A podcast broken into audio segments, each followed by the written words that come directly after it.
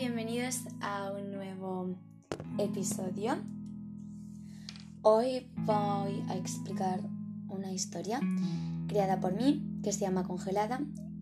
Em, es la primera parte, estoy muy emocionada, espero que os guste y vamos a empezar con el capítulo 1 que se llama ¿Cómo empezó todo?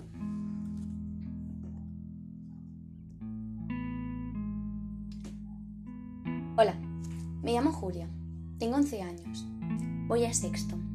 Bueno, en realidad ahora voy a primero de la ESO y tengo 12 años. Pero todo el mundo cree que voy a sexto. En sexto me pasó algo que hizo que mi vida cambiara de un día para el otro. Pero mejor empecemos por el principio. Estaba en el patio. Era el patio antes de comer y era noviembre, hacía mucho frío. Yo solo había bajado una, una chaquetita y tenía mucho frío. Entonces todas mis amigas nos acurrucamos para calentarnos. Estábamos hablando y yo hacía rato que tenía mis manos en los bolsillos. Como me picaba la nariz, mmm, quería rascármela, así que saqué las manos del bolsillo. Cuando saqué las manos del bolsillo, me di cuenta de una cosa. Tenía las manos de color blanco.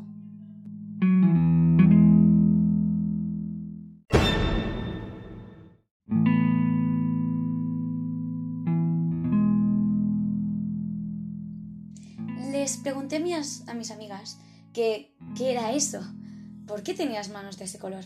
Ellas me dijeron que era por falta de sensibilidad. Yo dije que sí, que quizás sí, pero que no estaba segura, que mejor fuera al médico.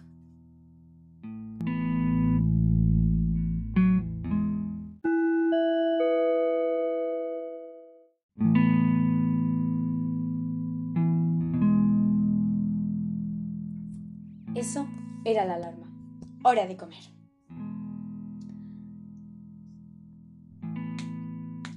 Fui hacia el comedor. Todo el mundo me miraba raro o me preguntaba por qué tenía las manos de ese color. Yo me senté y les dije que era por falta de sensibilidad. Ellos asentían con la cabeza, pero en realidad no tenían ni idea de qué era. Cuando acabé de comer, me fui con mi amiga a leer un libro. Se llamaba Bajo la roca. Era chulísimo. Le enseñé a mi amiga pues lo que me pasaba y decía, no pasa nada, después cuando lo vea en directo ya te diré qué es.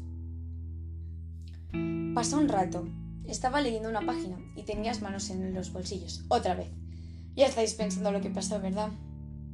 Ajá. Cuando saqué las manos de los bolsillos para poder cambiar de página, ¡tarán! ¡Sorpresa! Tenía las manos de color lila le enseñé a mi amiga y pues me dijo que eso no era normal y que no era por falta de sensibilidad. Tenía que ir al médico ya. Así que yo le hice caso. Y estaba segura de que cuando me fuera a la escuela y llegara mi padre para buscarme, me iría al médico.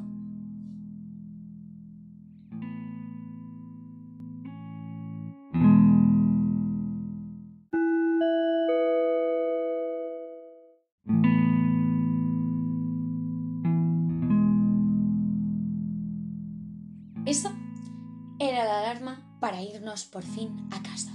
Después del infierno de escuela que había pasado 20, menos de 24 horas, pero que habían parecido 24 horas allí dentro cerrada, por fin me iba a casa. Pero no tan deprisa, porque mi padre me había dicho que me vendría a recoger en un bar. Así que yo cogí el tren y me fui hacia el bar. Capítulo 2 El sueño real Cuando llegué al bar, entré en un mundo de pastas y de olores fascinantes. Me senté en una mesa y claro, como había ido en tren, pero había hecho un trayecto caminando y hacía frío y no traía guantes, la chaqueta era muy fina, tenía las manos otra vez de color. Una niña se me acerca cuando me siento en la mesa y me dice, ¿Por qué tienes las manos de ese color? Yo le respondo que no lo sabía. Y ella me dice, no será contagioso, ¿verdad? No me quiero contagiar. Y se apartó y haciendo una cara de asco. Yo me cambié de mesa y me fui a la mesa que estaba a la otra punta, mientras veía cómo su padre le regañaba. Pedí un zumo de naranja con un croissant. Y cuando después em, pedí la cuenta para pagar e irme, la señora me miró con mala cara por tener las manos de ese color. Dios mío, ¿qué le pasa a la gente? pensé yo. Cuando acabé de pagar, me fui de ese mundo de pastas y olores fascinantes y de maleducados. ¡Qué bordes!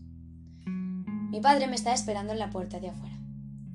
Estaba con la puerta abierta al coche como si fuera una limusina de un famoso. Me dijo, ¿a dónde vamos, señorita? Yo, al médico. Y me reí. Pero mi padre me dijo, no, no, vamos a casa que es muy tarde. Así que entré en el coche y nos fuimos para casa.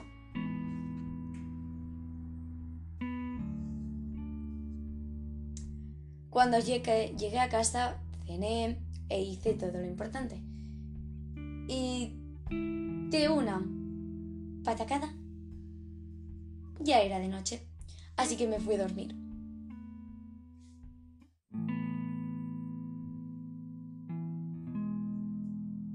Al cabo de un rato me despierto. Tenía mucho frío y no notaba los pies. Era muy extraño. Miré la hora y eran las tres y cuarto de la mañana. Muy raro. Encendí la luz y me quité las sábanas de encima.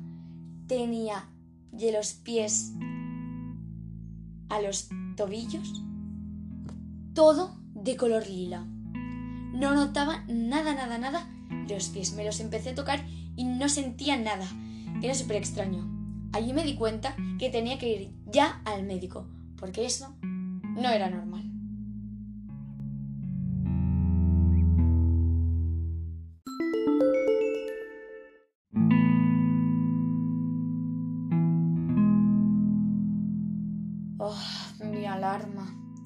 Mi padre estaba al lado de mi cama.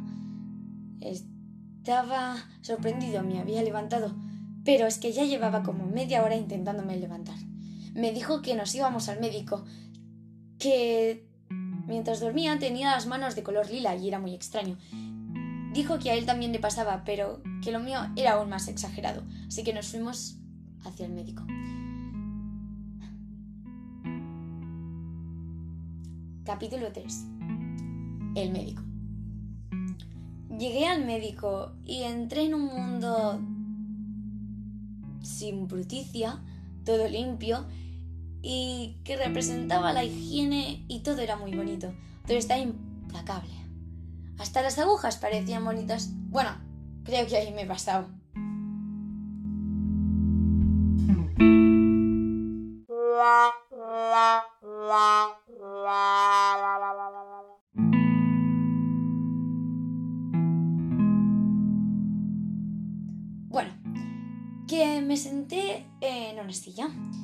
Empecé a mirar los chats. Tenía una señora al lado. Era muy extraña. Noté que sacaba un pañuelo de su bolsa y lo impregnaba como en un spray. Después se lo ponía en la nariz. Empezó a cerrar los ojos y como que la cabeza le iba muerta. Yo empecé a preguntarle cosas como cuál era su nombre, em, si estaba bien, em, cómo estaba, si tenía nietos. Ella no me contestaba. Yo cada vez estaba más nerviosa, no sabía qué hacer, ya que mi padre estaba en consulta diciendo que había llegado y que em, me asignaran un puesto para que me, me hicieran un chequeo. Yo me estaba poniendo muy nerviosa hasta que empecé como a chillarle. Entonces abre los ojos y me dice, Niña, que no chilles, que intento dormir. Yo flipando, me cambié de sitio. Dios mío, qué borde. De repente llamó una voz masculina mi nombre. Salía una cabecita del número 18. Cuando entré a la consulta con mi padre, El señor era alto, moreno y con los ojos azules. Era mi doctor. Me preguntó que cómo estaba y que qué me pasaba. Yo le expliqué que cuando tenía frío, pues las manos se me ponían de color o blanco o lila, pero muy exagerado. Entonces, el señor me miró con, al directo a los ojos. Y después de hacer una, una cara rara, presionó un botón rojo y el suelo se abrió y yo y mi padre caímos en un agujero. Estábamos bajando por un tobogán y aterrizamos en una colchoneta. Todo estaba oscuro y habían unas luces. Estábamos, en, estábamos rodeados por gente trajada. Todos de negro, con, con camisa blanca, smoking y la corbata negra, menos uno, que iba todo blanco menos la corbata, que era negra. Era calvo y llevaba gafas de sol. No sé qué pasó allí, pero yo y mi padre nos miramos fijamente a los ojos. Nos miramos con cara de que esto no fuera un sueño. Y entonces, desde allí, sabíamos que eso no era el médico.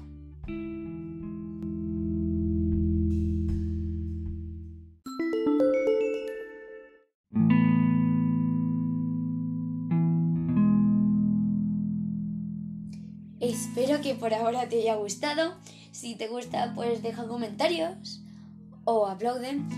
Y bueno, pues espero que veas la segunda parte, que estará de aquí muy poco subida. Y que te haya gustado. Hasta la próxima. Adiós.